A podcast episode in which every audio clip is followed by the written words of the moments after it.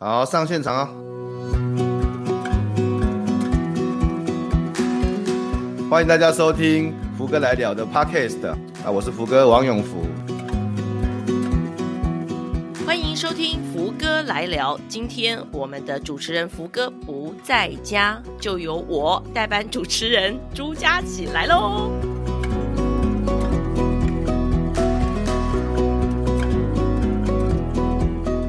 今天呢，很开心呢，担任了这个代班主持人。那其实呢，我是想要自己呢，就是一集四十五分钟，我就这样自己讲完。但是呢，不行，因为我今天邀请了一个来宾，然后那个来宾呢一直在旁边盯着我。谁呢？我们欢迎游戏化的教学技术的作者王永福。福哥，哈哈哈哈！大家好，哎呦，这个福哥来了的节目呢，我竟然是变成来宾，然后被 Q 出来啊，这真是蛮有趣的经验，哎呀，对，就听他刚才这个佳琪在讲说这个欢迎收听福哥来了，我就想，那不然我来接一下好了。本来我是想要篡位啦，啊，但没有办法，哈，福哥一直在旁边，我们就一定要请他出来。今天我觉得真的是没有篡位的问题，大家大家不晓得，怎么了？我要先一定要先补充一下，不是随便叫一个人来做串场。这主持人不是，大家不要误会了。大家看一下每一集的福哥来了，下面都会写金钟奖主持人，广播金钟奖主持人是做朱佳琪君啊。开玩笑，在我这个，在我还在喝奶的时候，佳琪就已经在电台当主播了，好不好？哈，那已经主播，哎，佳琪你主播多久了啊？你你当广播主持人多久了？哎，好可怕！我都好怕人家问我这个问题哦。我其实真的认真算一算，有大概二十几年了耶。天哪，你看，你看，所以真的是我在吃奶的时候，他就已经在当广播的主持人，就这样子。所以我从小学就开始了啦，其实。对对，真的，真的，真的。所以，所以今今天我很荣幸，因为之前呢、啊，在这个节目之前，早就我们还没有张福哥来了之前，我就已经在中央电台被佳琪采访了哈，采访了两次嘛，如果没有记错的话。我都我都记得，每次你都会很客气的那个熏那个什么鸡啊，最有名的烧鸡。烧鸡，对哈，对，每次我带回来就是印象都好深刻，这样。所以那个一个节目要好，就是一定要给来宾烧鸡，烧鸡。不是啦，不是啦，啊啊啊！所以今天我就主持人变成这个受访者来宾，然后那个我们的金钟奖主持人，然后现在是我们的王牌制作人，就变成这个代班主持人。啊，那我现在不讲话了哈，等你。我要先讲一下哦，其实我认识福哥呢，除了是我们在电台主持之外呢，重点是我非常荣幸有机会呢，就是去上了福哥，哎，我记得两次的课程。然后呢，我真的就是觉得惊为天人，因为那个时候我也开始踏出录音室，然后尝试着去企业也好或学校也好担任这个讲师的工作。那后来我就发现到说，其实讲师哦，真的不是像我们看到说，哎，站在台上去分享你会的就好。我觉得从自己会到教别人会，这段路真的非常非常的长。然后呢，在这个过程当中，除了你要怎么样转化你的专业之外，还有就是教学的方法。所以那个时候，其实包括了福哥前面的几本书上台的技术、教学的技术，嗯、其实都是我真的就是上台之前必读的圣经。哎，我还真的划线呢，划线，真的、哦，真的。对，然后检查一下好了。所以这次啊，我拿到了这本游戏化的教学技术，哦，我觉得相当的惊讶，因为我本来以为教学技术不就在那个厚厚的一本，应该是讲完了吗？在课堂上也讲完了、啊，哎、啊，没想到这一本我拿到的时候，哦，更厚重了，含金量超高，哎。我就很好奇，这个算不算你是这个诶，从博士班毕业之后送给自己，也是送给大家的一个礼物？诶，其实佳琪真的很内行。其实看到这本书啊，大家一看到这本书，比较大的特色是，当然除了我平常呃之前写书一定都会写我的经验嘛，哈，写案例嘛，哈，这平常就一定会写的。但是这本书比较特别的是，一定有大家注意到，我甚至把我们的我之前。SCI 的 paper 放在附录上面，这样子把我博士的研究浓缩成最后两章的内容。呃，其实这种东西，我我我过去的经验啊，当然过去也写了很多本书，就像佳琪刚才你讲的，呃，从教学技术那厚厚的一本十五万字，然后上台的技术其实也蛮厚，大概十万字，然后呃，接下来是线上教学的技术，然后工作与生活的技术。呃，我本来在想说，诶，这本这个游戏化应该嗯不会写的很厚吧？应该。就是因为，因为游戏化在教学的技术那本书里面其实也有出现，就是有出现了一章，对一章一个章节。我想说这个不会很厚吧？没想，结果一写啊，一发不可收拾，嗯、因为写写写写写写写了一堆，然后事实上已经很浓缩，已经非常的浓缩了。我的博士论文有四百五十页啊。嗯四百五十页最后面只是用一个章节，就等于说差不多是第五章、第六章这两个章节，算是有带到一点啊，一点点很浓缩的结果这样子。所以，呃，我我我不会说它是礼物诶、欸，我会说，因为你知道，其实我我的博士研究讲的也是教学啦，讲、嗯、的就是企业讲师教学的秘密。嗯哼。啊，我我跟你讲，佳琪，我跟你讲，嗯、大部分的人是不会去看那些学术论文的啦，真的，那看了真的很想哭啊。就是你你写的很想哭，看了也很想哭，结果全世界最后面只有两个人看过你的论文，一个就是你自己，一个就是一个就是你的指导教授哦。然后你说啊，那不是还有旁边的那个口试教授吗？啊，他们不见得会看啊，他们只是稍微翻一下而已。哦、所以我跟你讲，是那就很可惜的嘛。你不觉得？我是觉得这真的很可惜，因为因为我的研究是基于。我是从实物出发，才回到理论嘛，才回到学校，对，然后再去依照实物的经验访问实物的人，然后实物的学生，然后整理实物的这个技巧，再融合理论，嗯、才写成这本论文。啊，这没有人看，不是很可惜吗？嗯、然后 paper，你你说我的 paper，paper 像这个游戏化的 paper，今年年诶，去年年底被 accept，大概一年的时间哈，全世界大概有十四个引用。事实上，如果事实上，如果是以学术的标准，这样表现不错哦。嗯、如果一个论很多论文是这一辈子是不会有人引用的，我我一今年就有十四篇引用，这样子，其实表现还算还算不错。可是才十四啊！拜托，这个我根本就不想以这种规模，所以我我就在思考，我怎么样把它通俗化，嗯、然后呃，可以通俗化之外，还可以。专业化，这个这个很这个很吊诡了。好像我希望它是很通俗的，大家看得懂的。但是大家看得懂的背后，它又是很专业的，它是很有呃深度的，它是很有不管是实物深度或是理论深度的。然后所以要又通俗又专业，然后大家看得懂，但是又觉得说，哎、欸，这个看好像很有学问哎、欸，嗯、所以最后面才才变出一本这个这么这么厚的书这样子。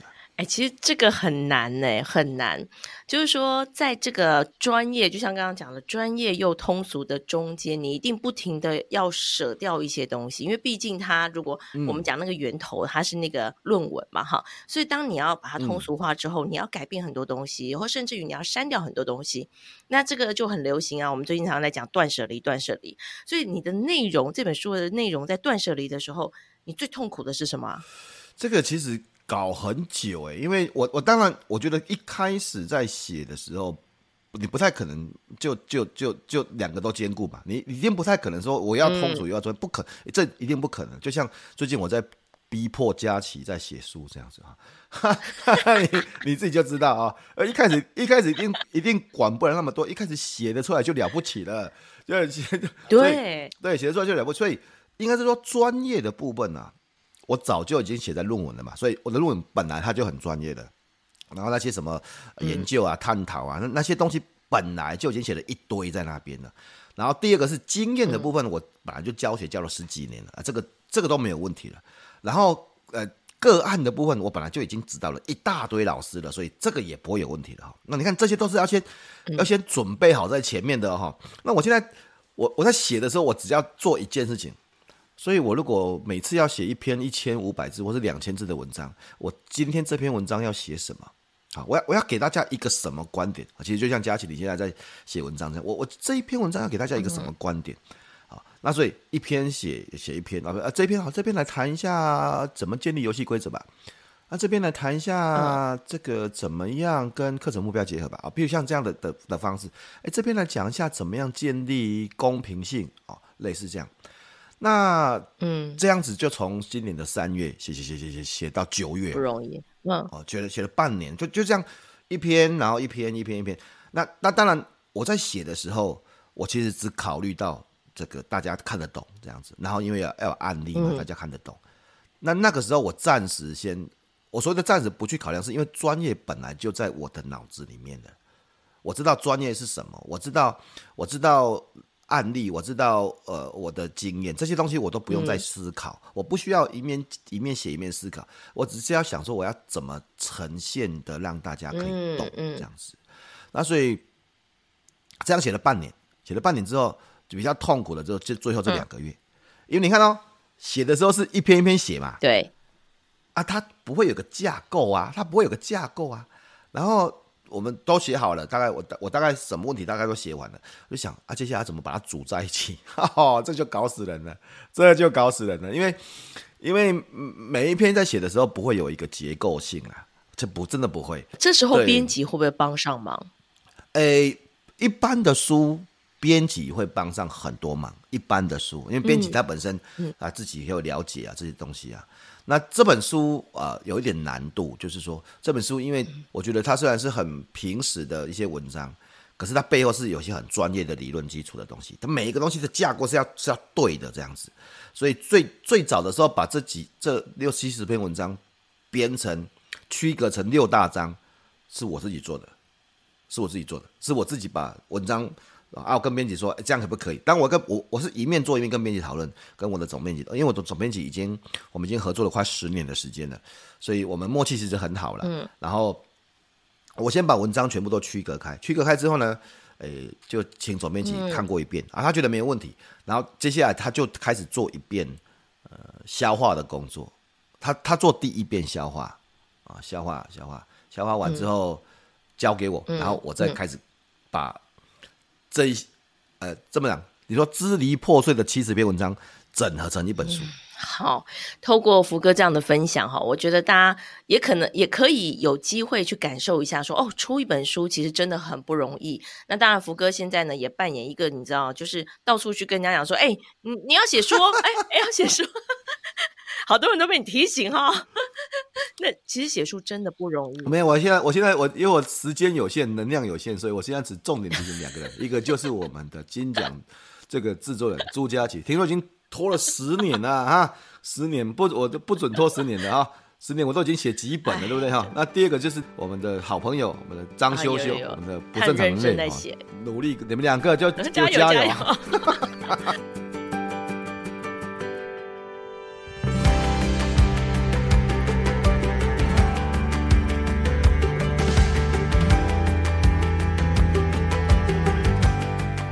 有一个单元叫做“永不服输”，然后他都会问他来宾说：“呃，他的这个失败的过程。”那当然，我也想问，不只是这本书，我想问的是，福哥，当你开始成为讲师，开始教学这个工作之后，呃，一路走来，然后你出了书，现在已经成为企业名师了。在成为知名讲师之前，你在教学的路上有没有遇过什么样的挫败？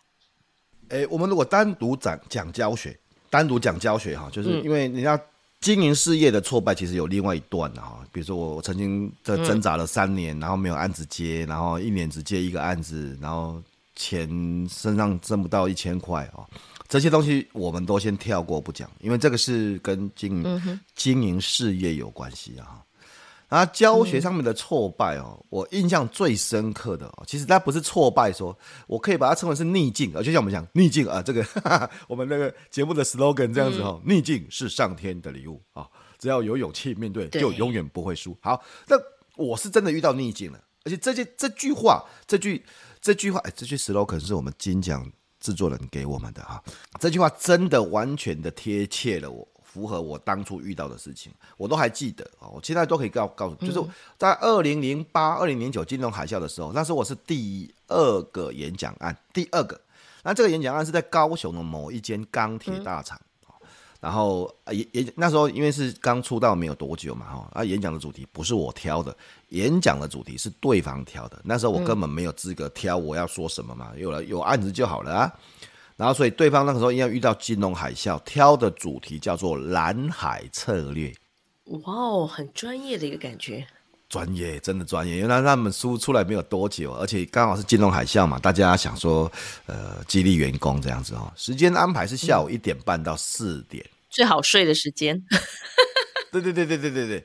然后呢，来的就是一般的这个这个员工这样子哦。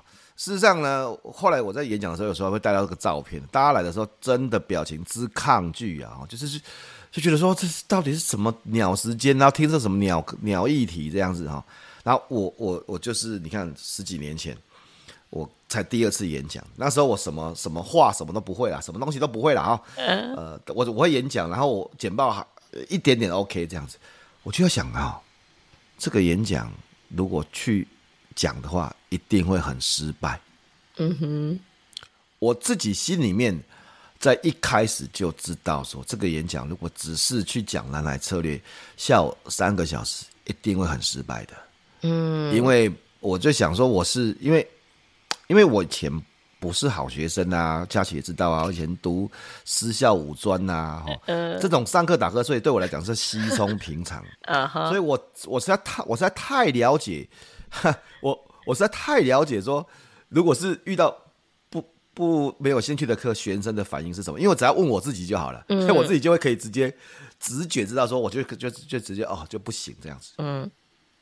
可是案子我推我我舍不得推掉啊，嗯嗯，因为我是刚接第二个案子啊，对，然后虽然我不知道怎么做，那我怎么我我怎么怎么办，对不对哈？嗯，所以我记得困扰了一个多月啊，嗯，我困扰到最后两个礼拜，甚至兴起一种想法，嗯，就是我想要打电话跟他们说，我两个礼拜之后会生病。啊、oh，OK，很有创意的想法哈。我就我就在找理由啦，我就是我就在找理由，没有就找理由，我找理由，很想落跑就对了。哎、欸，逃避逃避虽然可耻，但是就好像好像有点用，对不对？好像好像是这样子啊，就是我就真的不晓不，因为你知道，我如果你叫我去那边，嗯、然后呢，也许好了，不管其实有时候是不管讲什么，也许还是会有钟点费的。可是我不想要，我就觉得说。啊，这个东西我要怎么讲啊？嗯、我我虽然把书看完了，然后《蓝海策略》这张一本专业的书嘛，对，但是但是遇到这一群钢铁业的作业员、伙伴、员工，那我到底要怎么讲啊？嗯，就是在演讲前的两个礼拜，我真的超想逃避的，真的。但是因为对不起啊，因为生活所逼，那时候刚创业，你也不不可能说说，而且你拜托，我才刚开始。当职业讲师，你就把案子推掉，你以后要怎么活下去啊？你以后什么案子都想推掉啊？所以，我觉得那这是逆境，嗯，但是这个逆境到那两个礼拜，就逼着我说：不行，不行，不行，不行，我一定不可以，就是就是跑掉。那如果我不我不跑掉，我应该怎么做啊？那大家想得到的，像什么案例啦，哦，像什么故事啦，哈。啊、呃，那个那个事情我都有想，但是我就在想说，嗯、除了案例，除了故事，啊，我还可以怎么做啊？哦，我还可以怎么弄啊？哦，所以你知道，其实那是我第一次。呃，后来当然去现场演讲的时候，我开始操作什么问答法，嗯、啊，Q&A 啊，哈，然后我开始甚至操作什么小小组讨论，在那种大型的一百个人的演讲小组讨论这样子，我开始操作所谓的分组机制这样子啊。那那我跟你讲哦，那个时候还没有游戏化哦，没有没有，那时候没有什么加分，没有什么奖励哦啊，所以现场还是有一点点干的，但是没有那么干，但是慢慢的、慢慢的，它就越来越好，越来越好这样子。其实那个演讲给我一个很大的启发说，就是说，这个这个这么难的题目啊，这么没有兴趣的人啊。我我也可以搞定，然后在下午也可以搞定，这样子看起来。后现在来看，因为那个照片我其实有留下来。那天我有带一个助理去，然后所以他拍了很多照片，这样子。一开始大家表情真的很可怕，那种那种就欠欠债一千万那种感觉，那种这种就欠很多钱那种感觉。但是后来就很投入，后来就很积极，然后很参与，嗯啊，然后大家都在墙壁，因为小组讨论那是演讲厅嘛，小组讨论现场是没有。桌椅的哦，然后他们在墙壁上贴着大字报，然后专心的讨论。嗯、因为我看到那个场景，其实我就我到现在十几年了印象都还很深刻。那那那给我一个很大的信心呐、啊，就是说，我其实是搞得定的。就是说，再难的题目，再没有兴趣，下午下午一点的钢铁业的这个这个职工，这样再没有兴趣的学生，再烂的时间，我们只要有。好的教学方法一定可以搞定的，所以其实那是一个那是一个开始，那是一个对我讲是一个开始。所谓的开始是就开始让你觉得呃游戏化这件事情它值得更深入的去做研究，然后跟设计吗？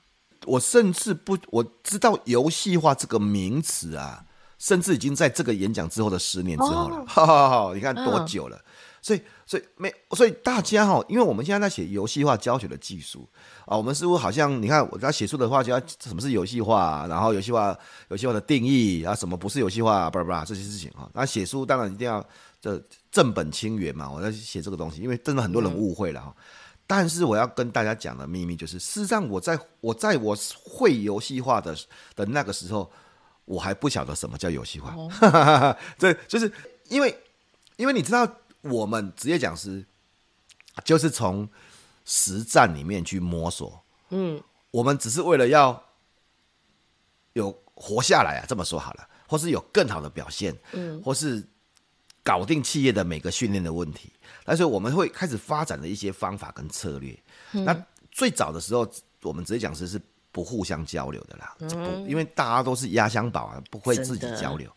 啊！但是后来就我跟宪哥认识嘛，然后宪哥写书，然后我看自己开始写书，然后后来写教学技术，我我我们才开始把这些 know how 分享出来。刚才福哥提到的，就是说，哎，你前面的操作，操作到十年过后，你才知道说，哦，这有一个什么游戏化的这个名词。但也很多人被游戏化这个名词呢，呃，误导了。比如说，像有些人就看到游戏化，就想说，嗯，我的东西。也可以玩游戏吗？因为就直接想到说，是不是就是来设计一个游戏，然后什么桌游啊、大风吹啊 之类的？到底游戏化的教学，它是不是真的可以运用在所有的领域的教学上？那到底游戏化它的核心是什么？很好，先讲游戏化这个事情，这真很多人误解，太多太多人误解了、嗯、啊！所以呃，我我在我在写这本书之前呢，其实这样也也。因为有很多机会在外面演讲啊，因为最早是写教学的技术嘛，所以其实很多老师在问我说游戏化啊，说是不是要设计游戏啊？啊，哎要不要卡牌啊？要不要道具啊？要不要剧情啊？对不对哈？啊不要有徽章啊？对不对哈？哦哦，很多要不要软体啊？哦，就很多很多问题啊。所以我们先定义一下什么叫游戏化哈？游戏化就是把游戏的元素啊，游戏的元素应用在非游戏的现场啊。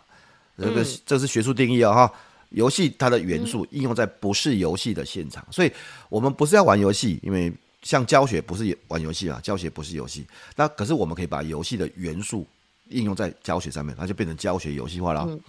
那到底什么是游戏的元素啦？比如说很常见的像什么点数啦，哦啊积分嘛，对不对哈？然后这个这个奖励啊、徽章啦，要什么奖品呐，哦，然后是排行榜哦，我们在讲 PBL 三元素这样子哈。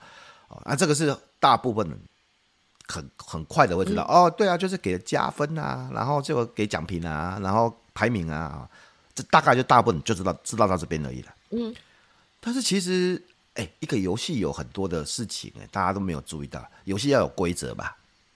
游戏要有规则吧？哈，然后游戏要公平吧？嗯，游戏要有挑战吧？嗯，啊，游戏要。没有风险嘛？你不能说玩一次游戏，然后然后比如说坠机了，然后就 game over 了，这样就没有了啊！所以游戏要可以不断的尝试嘛，对不对？然后最好的是游戏是那种团队打怪的游戏嘛，对不对？team teamwork 嘛，对不对哈？对。然后最重要的是，这一切不管是 PBL，不管是这些机制，要跟一个事情结合，要跟教学目标结合啊。嗯。所以你你你不是带大家玩游戏啊，你是要。因为透过这些元素，来让你的教学变得更精彩、嗯、更吸引人、嗯、更学生可以更专注哦。所以，诶，这才是所谓的游戏化。它跟什么软体呀、啊，跟什么剧情啊，嗯、跟什么卡牌呀、啊？我不是说不行啊，就是说那不是必要条件的。如果你如果你如果你说你设计的一些什么卡牌啊、道具啊，哈，那你跟你的课程目标有结合，我觉得那不错啊，我觉得那很好啊。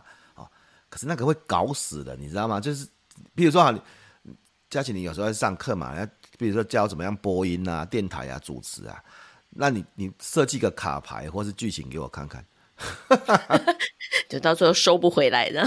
对，就是，所以我我们反而是要回到那个要最重要的关键。对，所以其实福哥在书里头有写到一个非常重要，就是游戏化啊。其实最重要不是那些怎么玩游戏，呃，应该讲说不是那个游戏游戏的道具，最重要的是你的教学核心、教学目标。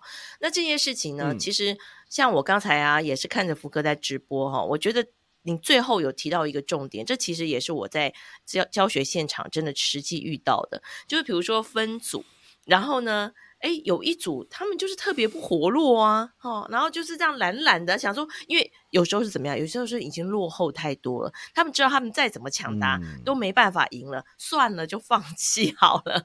那这个时候，嗯嗯、你要怎么激励他们？所以其实啊，我觉得这些细节，福哥都。非常非常详细的哈，不藏私的写在书里头，而且我觉得真的非常感动哦。就是很多你会遇到的问题，他就已经帮你想在前面了。你知道那时候我先翻书的时候，就是上一本书，我在翻书的时候，我就心里想说，怎么可能啊？游戏就顺顺走，怎么可能中间会遇到什么问题，然后还要用这个方式去解决？结果真的到现场的时候，还真遇上了。所以你真的遇到？对啊，对啊，就是你在里呃，你你说的就是，比如说呃，大家就发懒，然后就不动了，真的有啊。然后还有你里头写到了很多的情境，真的都有。那、嗯、那个时候我就真的犯了一个错误，我就真的是，哎，就是说，哎，那我们大家就给这个第二组一个机会好了，一个机会，好，对。我想说他们都不动啊，我们就给他机会好了。但福哥刚刚就提醒了啊，我那么努力的人。哦，我也那么努力了，为什么我要给他机会？他自己不争取的，对不对？你你如果这个这样子做的话，会会会压抑了本来有表现的人啊，然后他们就不想表现了嘛，哈。对。然后呢，重点是那些不表现的人，嗯、他也不会火起来的啦。是。你这个招式就会把所有的人全部打到地上去，这样子。所以这是。这很常见的，这很常见，这很常见。对，所以我真的觉得，就是在福哥的书里头啊，我为什么觉得老师的反应会这么大？就是的确，那个是一个教学现场的实物，然后再结合理论带进来的，绝对不是说，哎，我就是站在理论立场来告诉你什么这样子。嗯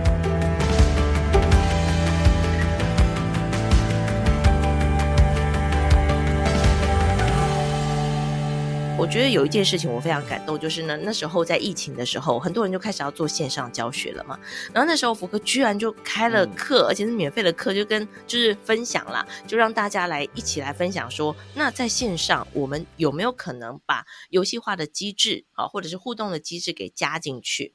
然后那时候我记得好多老师来参与，那好多老师提出了好多问题，因为线上教学对老师来讲真的是一个很大的挑战。然后呢，经过了那一波疫情之后，嗯嗯、我也开始看到教学的方式有些改变。有些老师干脆呢就说：“那我们以后都改线上好了。”然后这样又可以省那个教室呃，又跟交通的成本都可以往下降，然后又可以让世界各地的人好像都有机会来上课。但我好奇的是，福哥你怎么去观察这一波的一个趋势？包括了说线上教学它有没有一些什么样的限制？那到底线上教学能不能取代实体教学？OK，我觉得线上是这样子的。线上，呃，虽然我也写了线上教学的技术嘛，哈，在去年，因为去年的疫情的时候，呃，因为那时候其实蛮紧急的。所谓的紧急是因为我们是临时就就隔一天就突然停课。如果大家还记得，虽然好像好像感觉已经很久之前的事情，那是去才去年五月份的事情，一年半之前。嗯啊！突然就停课了，然后就突然孩子就不用上学了，然后大家一一阵手忙脚乱这样子，然后呃，所以我我那在那个时候就就在思考，我必须要有一些的贡献，或是我有要有一些的要帮助这样子，那所以我在很快的在一两个礼拜之内就开始做了几个重要的呃线上教学的示范嘛哈。呃，我没有记错的话，第一场的演讲就是在疫情停课之后的一个礼拜、两个，我忘记是一个礼拜、两个礼拜，那个周末哈。第一场我们，我第一场就两百个人哦，那时候报名了两千五百个人，两千五百个人，然后而且是两天哦，两天就报名两千五百个人这样子，然后然后就只能有呃两百个人这样子，然后接下来马上紧急加开，有三百个人、三百五十个人这样子，越来越多哈。好，那。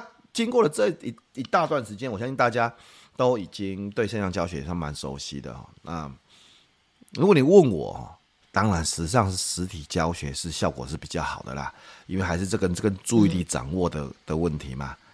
但是线上的话，就是你要做线上要做注意力控制，呃，做游戏化，甚至做分组。那现在现在很多软体其实还是还是没有那么那么资源的哈。那你说，那我让他们去做积分，然后做个人的积分排名哦，就像我书里面讲的，呃，为什么要做团队？因为团队其实是会，呃，团队的表现跟个人的表现其实会有不太一样的反应，这样子的。好，那因为如果个人表现很好，个人表现非常好，那那个个人会被团体讨厌。对，这是一个很不幸的，但我不是说它是对的，但是它是一个很不幸的问题啊。就啊，你们很厉害啊，是不是？你就很讨好老师欢心的，你就是最厉害的。不要说你有没有这种经验，我我我前一阵就上上个礼拜我去找我妈吃饭，我妈八十岁了，她去参加老人讲座啊。她说那个老那个老师来问他们一些老人的这种这种知识嘛、营养嘛，然后她就举手回答。嗯、结果她的姐妹同才啊，也都七八十岁了，跟她讲啊，你就是爱爱爱爱电，真的、啊，哎、欸。七十岁跟八十岁的学生呢、啊？你这就是看到个人跟 跟团队的差别，你看到了看到了吗？好，就在我妈的例子上就看到了。我就他跟我讲的时候，我就在那边笑啊，哇塞呀！我那我送一本我送一本书给你们老师好了啦，跟他讲说要团队分组好了啦，啊啊，真的、啊，是我妈八十岁了，所以线上因为线上要分组的操作还是有时候会有。呃，软体上面操作的问题啊，跟还是有受限的哈。嗯，不是说不行啊，不是说不行啊，但是就是说，会比较麻烦这样子啊，会比较麻烦这样子。是，不过我想福哥自己呢，从教学的现场，然后呢走到研究的道路，这个博士班呢也是一个漫漫长路哈。但是呢，相信这个过程呢，其实呢，呃，也。让福哥呢把这个教学呃游戏化的教学这件事情呢，理出一个更清楚的架构跟头绪，那变成了这本书跟我们来做分享，我真的觉得是太棒的一件事情了。那其实我好奇的是，从这样子教学的路上一路走来，然后包括了跟老师做这些分享，教学这件事情对您来说呢，它有没有让你失去热情过啊？还是那个热情都一直持续着？包括了那个时候博士念这么久，对于教学这些事情一直都还很热情吗？哎、欸，这个分成两个阶段。第一个先讲那个博士呢念那么久，那真的有快要失去热情，就快要不行啊，真的快要不行啊！没有人能够撑那么久的。我跟你讲，我觉得我就觉得说啊，我那个因为我真的是实在是无知的，就是这个叫初学者的无知啊。我本来以为说啊，这个博士哦，我看。因为我也那读博士之前，我已经写了两本书了，电脑书。我想说，我都写两本书了哦，再写这个论文应该很简单吧？那课修完两年，然后论文写下再两年、四年就应该可以 KO 了啊，这样子 啊，一场误会。所以现在读了十二年半，一场误会，一场大误会。因为中间后来因为生小孩嘛，生了小孩之后我休学嘛，休啊，其实其实我前面的的进度是哎是蛮蛮顺的哦，前面我在两年就两年，第三年就通过博士资格考了，所以我第三年就取得应该是取得呃博博士博士候选人资格嘛，通通过资格考这样子，然后呢后来就生小孩了，生小孩之后呢就因为就更忙，然后就休学，事业也发展，然后就休学，然后休学一直等等等等等等想想啊都没有完成呢。啊，不然一鼓作气好了，我我想应该可以一鼓作气，一两年就可以完成了这样子。我心里面我心里面是这么想的啦，但是没有，我我我后来又重新办复学，然后经过了两三年之后，连计划书都还没有写完，真的快疯掉。然后我就是很我就是很心，就是很不行的时候才。开始写那个教学的技术这本书，这样子就是论文一直写不出来，然后才开始写这个教学的技术这本书，然后后来又呃慢慢的把论文又写练出来这样子，然后过程又写了这个呃工作与生活的技术这样子，所以其实你看这些书啊，都是因为论文写不出来才才去写书的，就现在搞到最后面是对我来讲就是觉得说啊这个论文写不出来，那不然先写本书好了，你你看你看。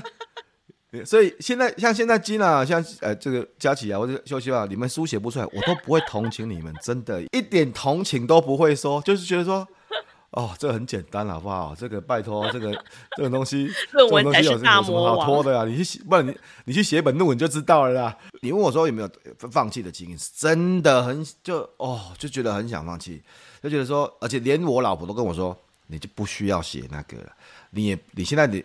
你的现在的工作也不需要这个学位，然后你也不会进学校教课，那你干嘛一直这么死心，你要把它完成？不要再写了。你看，连我老婆都这样跟我说，因为背后的目的是因为她常常看到我写论文写的心情很不好，然后心情不好就会吵架，就不行，所以他就他就他就说阿里卖糖啊，哎呀，你卖个下啊，然后可是我是真的一直记得一件事情，就是我希望我可以影响更多的老师啊。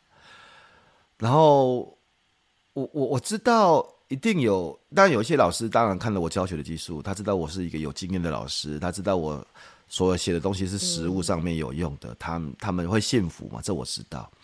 然后后来二零二零年不是又教学的技术线上课程嘛，卖的很好，卖了几千万，啊很多老师透过我实际的影片，他看到我的教学的表现，他又更更了解啊、哦，这个原来要怎么做，这个我也知道。可是我就剩下最后这一点，就是这个学术的部分，因为我知道有些老师一定也会看重说，哎，那这些方法它背后有没有学术理论基础啊？它有没有它有没有 theory base？它有没有真的什么东西来 support 这些方法？这样子，如果我也可以把这一块完成，那我就可以再影响一群啊，比如说在大学校园啊，或者是说在比较重视理论的老师们，那他们就一定会更。答应我的想法，那个时候我就可以有学术，又可以有实物，又可以有案例，又可以有影片示范，嗯、又可以有什么东西都有这样子。我我也可以有线上，好，那你你想要你想要相信什么，你就选择你相信的地方。那我一定可以影响更多老师的。所以其实我在我最最最想放弃的时候，我都一直提醒我自己，我就只差这一块。我知道这一块是很难的。我知道这一块是不容易的，嗯，就是因为它不容易，所以现在没有人做得到啊，所以我我一定要想办法把它搞定。这样，我真的是咬紧牙关，在所有的这种这，我还是要强调了，就是有些人可能就很简单，但是至少我的论文跟我的指导教授，我的论文写的比我的书还更厚，我的我论文有四百五十页以上，这样子都是很可怕的这样子，所以这。Finally 完成了，我我是很开心，是，所以你说我有没有放弃？有哦，点点没放弃哦，受不了哦。不过我觉得听了刚才福哥的分享哈，让我感受到一件很重要的事情，就是福哥在书里头说，你无论玩什么游戏，或者是你想要设计什么，其实最关键的是你的教学目标是什么。那刚才福哥在分享这段的时候，就让我感受到说，对，无论你要做些什么，再困难的，但是因为你很清楚知道你做的这件事情，你的目标是什么。你的人生的目标、人生的核心是什么？你就会知道要往哪里去，然后那个想要放弃的心就会再拉回来说：“嗯、那我们再努力一下好了。”真的幸好你还是 完成了，搞死我了哈！我都我都我都觉得那是很遥远前的事情了，真的真的，我我一点都不想再来一次。谢谢你。好，所以我想呢，今天听了福哥的分享哦，其实我相信有很多诶，可能听 podcast 的人是福哥的粉丝，那有些人可能不是，就是没有一直在追踪福哥啦。但是我身边自己有很多，我真的就是我因为访问的过程当中遇到了很多不同领域的，尤其是大学教授，然后每次呢，他们都会跟我讲说啊，那个谁谁就跟我讲说啊，我可以去去上一个谁谁谁老师的教学课，他就瞬间讲不出来，我就说。福哥吗？他说对，就是福哥。我已经他听过大概两三位就是这样跟我讲，那谁谁谁福哥哦，对福哥。所以代表说很多人都会知道说，哎，可以尝试看看。那只是说，很多人也会在想说，哦，我的领域是不是适合哈？所以我想，呃，如果你有任何的质疑，我觉得第一去看看福哥的书，第二去看看福哥的影片，我觉得你会更了解。就是当把游戏的这个元素带进去你的教学内容之后。它可能会带来一些什么样的改变？这也是我自己呢，呃，感受到的，呃，最重要的一些改变，以及呢，重新获得教学的信心 的一个关键。所以非常谢谢福哥的分享。那今天福哥来聊，就差不多进行到这里。应该是我要啊，改天改天会不会改天会不会观众反映说，哎，那个福哥，我看你就直接退位好了哈，就直接我们请主持人，我们就我们从。福哥来了，变成 Gina 来聊，可以吗？我看可能是变成这样，对啊，对啊，变成 Gina 来聊，这样应该是比较好一点。就硬要硬要卡、欸、拜托，那大家拜托麻麻烦一下，在教学的领域，我当然我是职业的了。在这个访谈，在 Podcast，Podcast 当然也是一种呃，这个这个等于说进化版的广播，我们可以这么说了哈。那那我可是小学生，我幼稚园啊，这个在我前面的是一个广播播音经验二十年的，没有没有，哎，四座广播金钟奖主持，哎，四座吗？对，我们就我们我就像细菌一般的存在，没事，太夸张。不过我真的在这边我要特别讲哦，其实福哥常常都在讲说，嗯，我们要做职业级的，好，职业级的教练。然后我真的觉得也要非常感谢福哥，就是。他看见了，就是这个，嗯，因为现在其实 Podcast 很多，就是大家就自己做了。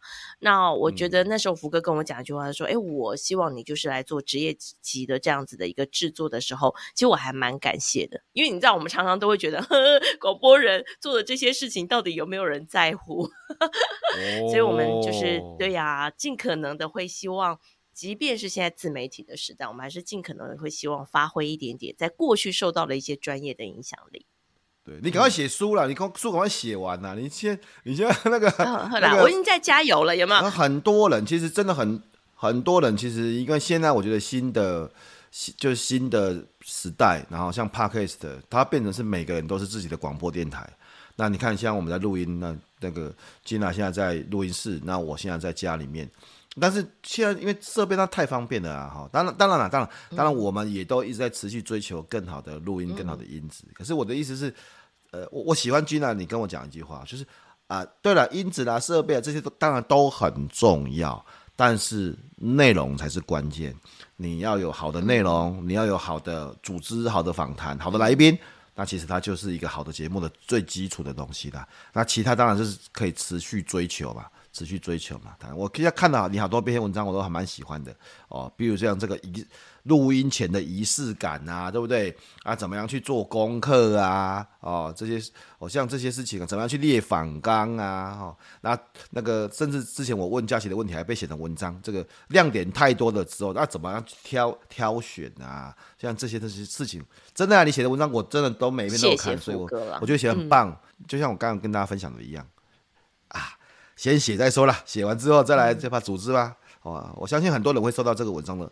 文章的帮助了，呃，今天非常谢谢佳琪。哎、欸，不是啦，福哥，最后结论要我来讲啊，啊，我今天代理主持人呢、欸。哦，哎，啊，那那那那那那那在主持人结论之前，我要先帮他做一个这个，大家其实大家要追踪一下佳琪 Gina 啊，Gina Gina 的这个粉丝专业。粉丝专业自己说一下自己，叫朱佳琪 Gina Studio，在上面现在有慢慢的都有一些新文章哦，公布哦，公开哦，也喜欢大家去按赞，然后大家去留言哦，请大家给 Gina 鼓励啊、呃，这他你的鼓励呢会让他赶快把书写出来啊、哦，他这个在农历过年之前要写五十篇文章哦，哈，我都记得哦，我这好可怕，对我 你干嘛这样重复啊？对我这个人就是对目标你忘记了，我是很执着的。